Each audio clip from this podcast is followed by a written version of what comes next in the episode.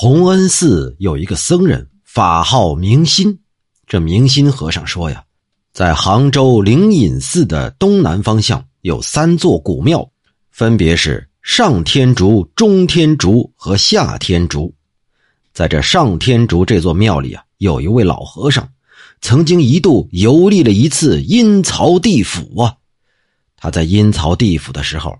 看到那些面目狰狞的鬼卒驱赶着数千鬼囚，到了一所大衙门外头，都被扒掉了衣服，反绑起来。这其中啊，有一个鬼差，像是官员的样子，面朝南坐着。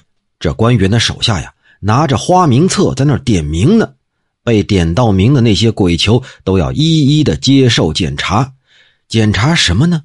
主要是看看皮肤是否细腻，身体是胖是瘦，哎，就像是屠宰场上买猪买羊买牲口那样。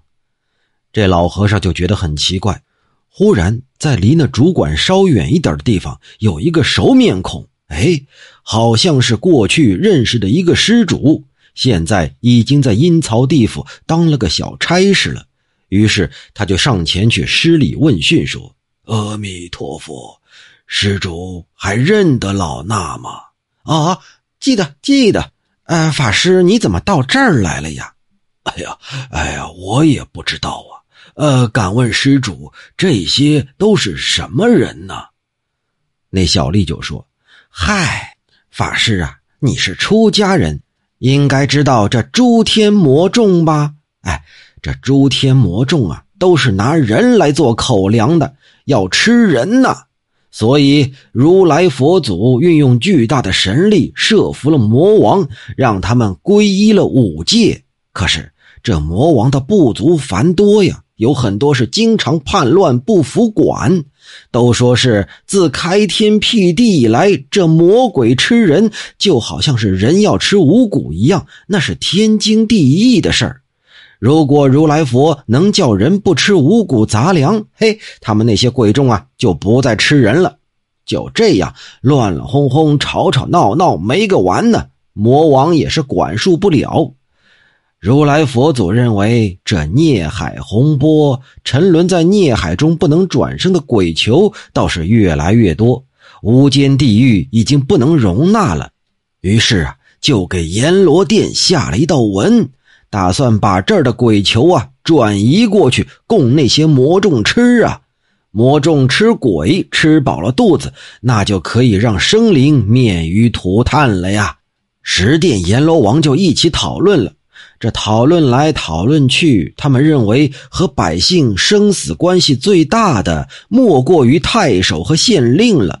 这些人要是造福于百姓啊，那是最容易不过。同时呢，要是祸害起百姓来，那也是罪孽深重。只是他们的种种罪孽，大多数不是他们直接造成的。用咱们冥界阴司的业镜一照，嘿，清清楚楚啊，谁的罪过就该归谁领。哎，我跟您说啊，这对百姓危害最大的，其实是四种人：一种啊是蓄力。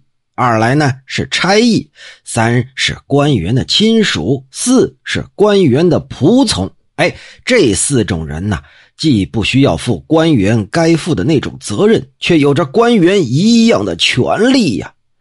这当官的有的时候还要定期考核，还有所顾忌。可这四种人却只知道以权谋私、趋炎附势，倚仗着权位是作威作福。只要他们乐意。他们足以把老百姓敲骨吸髓、流油滴血呀！话说这东胜神州、西牛贺州、南瞻部洲、北据泸州这四大洲之内呀，只有这四种人是恶业最多。所以呢，现在清理地狱也可以趁机把他们清出来，去供应汤锅。哎，就是把他们给煮了，去让那些魔众吃啊！这其中啊。白嫩的呀，什么柔脆的呀，啊，身体肥美的呀，哎，就给魔王吃；这身体消瘦、肉质粗糙的呀，就供给那些魔众吃。所以呀，事先要选择一番，做出区别，然后好发货呀。哎，这些鬼囚之中啊，这罪业稍轻的呢，一次割碎了烹煮炙烤，哎，就化为乌有消失了。